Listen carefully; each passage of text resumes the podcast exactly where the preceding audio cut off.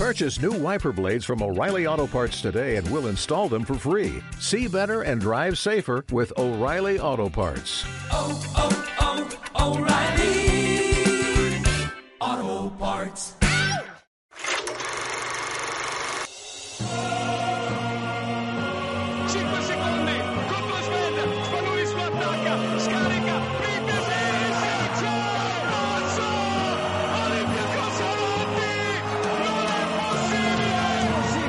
Possibile! Navarro de tres, Navarro de tres, Navarro de tres, vaya triple de Navarro. Oh, the young man does it again. Look at this crossover. One time, two times, three times. Breaking ankles. Stupid. Un cuarto de Euroliga con Miguel Lois. Empezó la Euroliga, victoria del Barça, primer líder de la competición, gran triunfo del Real Madrid ante Anadolu Efes, ante el campeón, nada fácil, ¿eh? Lástima, la derrota del Vasconia en, en el Pireo, mal partido de los de Dusko Ivanovic, Milán superó al Chesca, MVP Wilbekin y mucho más. Episodio 1, vamos allá.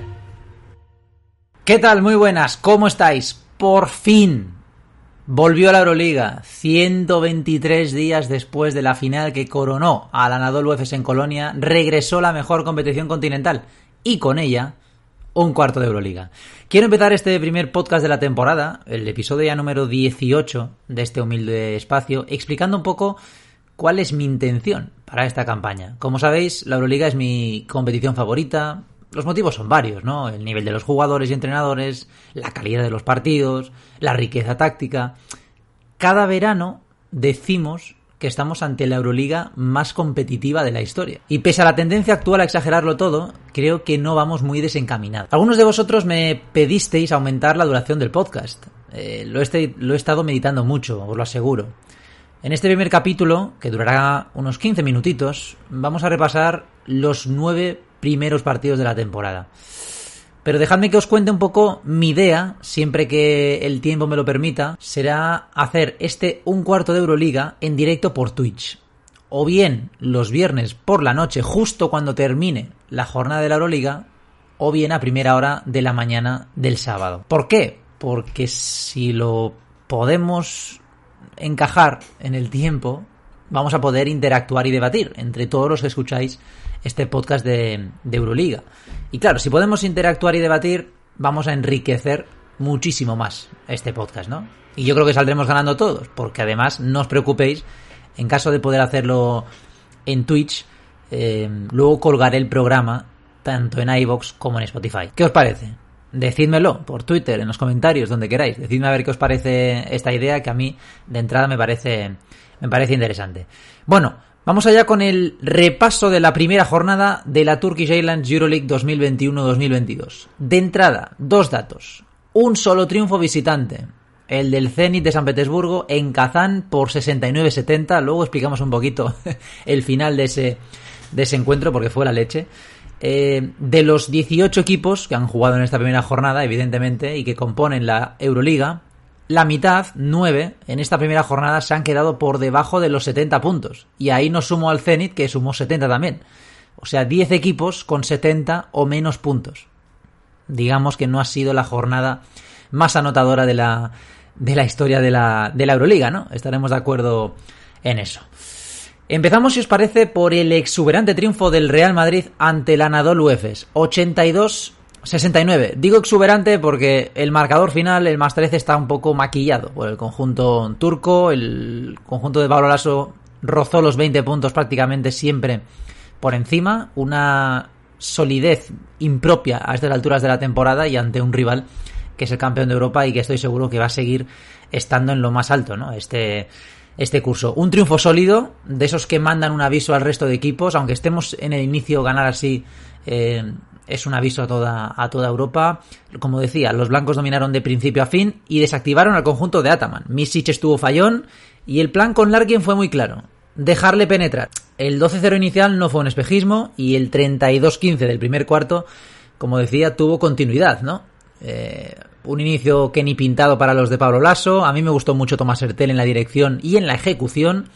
Así como el plan defensivo sobre, sobre Zip y Zape, ¿no? Tanto Yui como Koseg, como Williams Ghost, como Taylor Mm, gran trabajo, desgastando a los a los dos generadores de juego del conjunto del conjunto turco y también Adam Hanga, evidentemente que multiusos estuvo con eh, con Simo, ¿no? Y Bubba. Y no me olvido de Yabusel, uno de los fichajes del, del verano, sin, sin lugar a duda, sin lugar a dudas, más la dupla Walter Tavares y Van Poirier, confirmando que el agua moja, el fuego quema y que son la mejor pareja interior de Europa. Cambiamos Madrid por, por Barcelona. Los azulgranas se dieron un festín ante Alba de Berlín, 96-64, un más 32 contundente, rematado por un soberbio último cuarto, 33 puntos anotaron ahí los azulgrana y son el primer líder de esta de esta Euroliga porque Vasconia ganó de 20, perdón, Olympiacos ganó de 25 a Vasconia y ese más 32 le otorga al conjunto de Jasikevichus esa primera esa primera plaza. Eh, el partido no tuvo mucha amiga, la verdad, porque los germanos acusaron demasiado las bajas en el, en el juego interior. Gran actuación coral de los, de los locales, que terminaron con un 64% en tiros de campo y un total de 28 asistencias, 7 de ellas de Nicolás Laprovítola. Eh, buen partido de, de Rocas Jokubaitis, 20 minutos en los tres primeros partidos de la ACB y este viernes 18. Llegó la Euroliga, apareció la mejor versión del, lituano, que creo que va a dar bastantes alegrías este curso en, Barcelona. 12 puntos, 6 asistencias y 21 de valoración, su tope en la Euroliga. Evidentemente diréis, hombre Miguel, tienes que hablar de Nikola Mirotic. Pues sí, evidentemente, tenemos que hablar del montenegrino, 22 puntos en 17 minutos sin un solo fallo. 8 de 8 en tiros de campo. Tras el descanso, 3 triples consecutivos, y partido finiquitado. Gran actuación personal. Saras lo dijo en, rueda de prensa. Mirotic está en un estado de forma muy bueno. Y la verdad es que sí, su inicio de temporada es fantástico.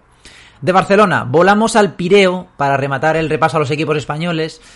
No todo han sido buenas noticias. Cayó Vasconia ante Olympiacos, 75 a 50. Su segunda peor anotación en 22 años en la Euroliga. Está claro que no fue una buena noche para los de Dusko Ivanovic, que acusaron las bajas. No sé si eso sirve para escudarse seguramente, para solo anotar 50 puntos, pero bueno, es una realidad, ¿no? Cuando tienes tantas bajas, algunas de ellas como la de Wade Baldwin, que puede ser seguramente tu referente ofensivo a lo largo de la temporada, pues bueno, es normal que un Olympiacos, que se ha reforzado bien y que en la previa de la Euroliga que hice yo en mi canal de Twitch eh, dije que es uno de los candidatos, de hecho yo lo puse en el, en el top 8, vamos a ver qué, ¿Qué ocurre a final de temporada? Pues fueron superiores los griegos y se llevaron la victoria. Por cierto, ojito a ese menos 25 de cara a un futuro verás.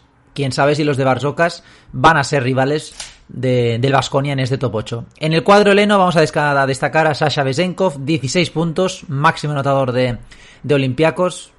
Os lanzo la pregunta: ¿será esta su temporada? Hola, soy Sharas Jasikevichus. No te pierdas cada semana un cuarto de Euroliga. Gracias, Saras. Seguimos con el resumen de esta jornada 1. Viajamos hasta Mónaco, lugar donde se dio el pistoletazo de salida a esta Euroliga el jueves con el Mónaco 75, Panathinaikos 63. Mike James empezó calentito, ¿eh? anotando los cinco primeros puntos, luego solo acabaría con 11, pero bueno, con ese mate después del pase picado de, de Donatas Motijunas y luego con ese triple desde su casa, con el habitual ya pasito lateral antes de, antes de lanzar, Mike James. Eh, evidentemente va a ser la gran estrella mediática de este, de este Mónaco y uno de los motivos por los que seguramente el conjunto monegasco va a tener una buena audiencia esta temporada en los partidos de, la Euroliga, ¿no? Pero Mike James no fue el mejor. El mejor fue Danilo Anjusic, ex de Bilbao y de Valladolid, autor de 17 puntos con un impoluto 4 de 4 en triples. Buen debut de Anjusic en la, en la Euroliga. Me da la sensación que va a hacer un buen papel el serbio, como sexto hombre.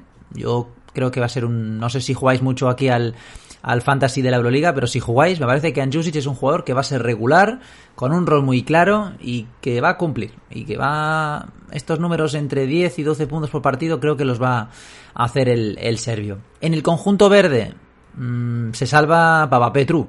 Lo demás, un drama, la verdad. Eh, duele hablar así del conjunto griego, pero es la realidad. Creo que tiene muy poquitas opciones esta temporada de pelear por el, por el top 8. De hecho, mi apuesta es que van a estar en la zona baja de, la tabla. Kendrick Perry y Darrell Macon, para mí, darán algunas alegrías en algún momento puntual, pero me parece que no son bases acorde a la, a la historia y el estatus de este, de este Panathinaikos. Por cierto, Nedovic, mal día. Triunfo ajustadísimo del Zenit de Xavi Pascual en, en Kazán, 69-70, lo comentábamos al inicio del podcast, primera y única victoria de un equipo visitante en este inicio de la, de la Euroliga. Ojo, lo tenía todo de cara, ¿eh? el conjunto de San Petersburgo ganaba 54-66 a falta de cuatro minutos. Fue casi todo el partido por delante, más allá de un inicio fulgurante de Mario Gesson ya, que anotó 10, 10, 10 puntos perdón, en los primeros cinco minutos, pero entre las faltas y luego la falta de acierto, pues eh, Gerson ya que no, no hizo mucho más, ¿no?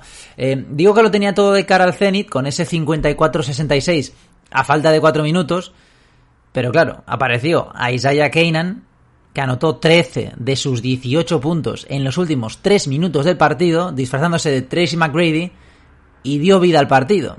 De hecho, tal es así que Unix se pone a un punto a falta de 7 segundos y es incapaz de hacer una falta.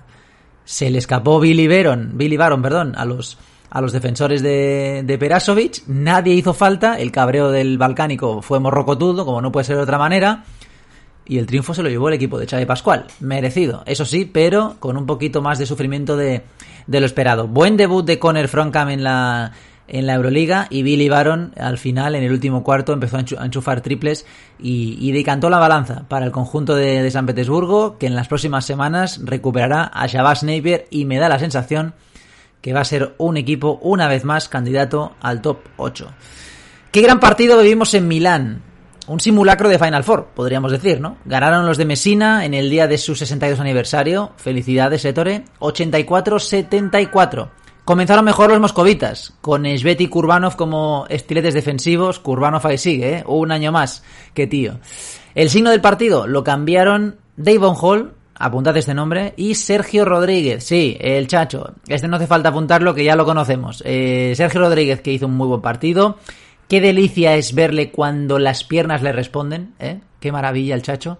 Disputó su partido 300 en la Euroliga y alcanzó los 500 triples. El, el base nacional. Mención también para Nico Meli, que a mí en, tanto en el preolímpico como en los juegos me decepcionó un poquito con Italia, lo vi bastante eh, lejos de su mejor versión. Parece que físicamente ha cogido un poco el, el tono. Y, y, si evidentemente está él, pues las opciones de Milán van a subir exponencialmente, ¿no? Y acabo con Shavon Shields, el chico para todo, ¿no? La navaja suiza que le llama mi compañero Carlos Sánchez Blas. La verdad es que un auténtico jugadorazo y sin Kevin Panther espero que dé ese pasito adelante como referente del conjunto italiano. En el Chesca me quedo con Ife Lundberg. Estuvo bien el, el jugador danés, partido muy completo. Ojito a las estadísticas de Marius Grigonis, tres puntos en solo, en, o sea, tres puntitos en 20 minutos y todos desde el tiro libre. No anotó un tiro de campo el lituano. Por cierto, cayó lesionado Nikola Milutinov a los dos minutos. Por suerte, aunque hay afectación en el ligamento, parece que no va a necesitar operación. Así que dentro del daño, un mal menor para el serbio, porque la verdad nos temíamos todos lo peor una vez más, lo que hubiera sido una una mala suerte tremenda, ¿no? Bueno, acabamos con tres titulares. Eh, Scotty Wilbekin, evidentemente el MVP de esta jornada, 28 puntos, 32 de valoración, exhibición mayúscula, clave en una remontada final tremenda del Maccabi de Tel Aviv, que ganó 69 a 68 de 1 al Bayern Múnich con un parcial final de, de 15-5. Eh, por cierto, Qué maravilla ver otra vez un pabellón lleno. Eh, más de 10.000 personas abarrotaron la mano de Elías. Fantástica imagen. A ver si poco a poco recuperamos esa, esa normalidad. Raquítico triunfo del Fenerbahce. 61-57 ante Estrella Roja. Destacó da Pierre y sentenció desde el tiro libre Nando de Colo, que no estuvo bien. Y acabamos. Notable estreno del Asbel, que superó al Zalgiris 8-8-7-6 más 12 en un partido inmaculado de Lee Okobo. 23 puntos sin fallo en 24 minutos. No está mal. El equipo francés, buen debut, con victoria. Evidentemente ya no van a pagar las novatadas de la, de la pasada temporada. Bueno, y hasta aquí este episodio, el primero de esta temporada, el decimoctavo en total del podcast de un cuarto de Euroliga. Espero que os haya gustado, que os hayáis más o menos hecho una idea de cómo ha ido la jornada 1 de esta Euroliga 2021-2022. Y ya sabéis, cualquier sugerencia o crítica será bienvenida. Como, como dije al principio del podcast, os recuerdo, la intención es hacer este un cuarto de Euroliga en directo, o los viernes a la noche, o los sábados por la mañana, en Twitch, y luego colgarlo aquí en iBox o Spotify. Ya sabéis, cuidaros mucho. Un abrazo.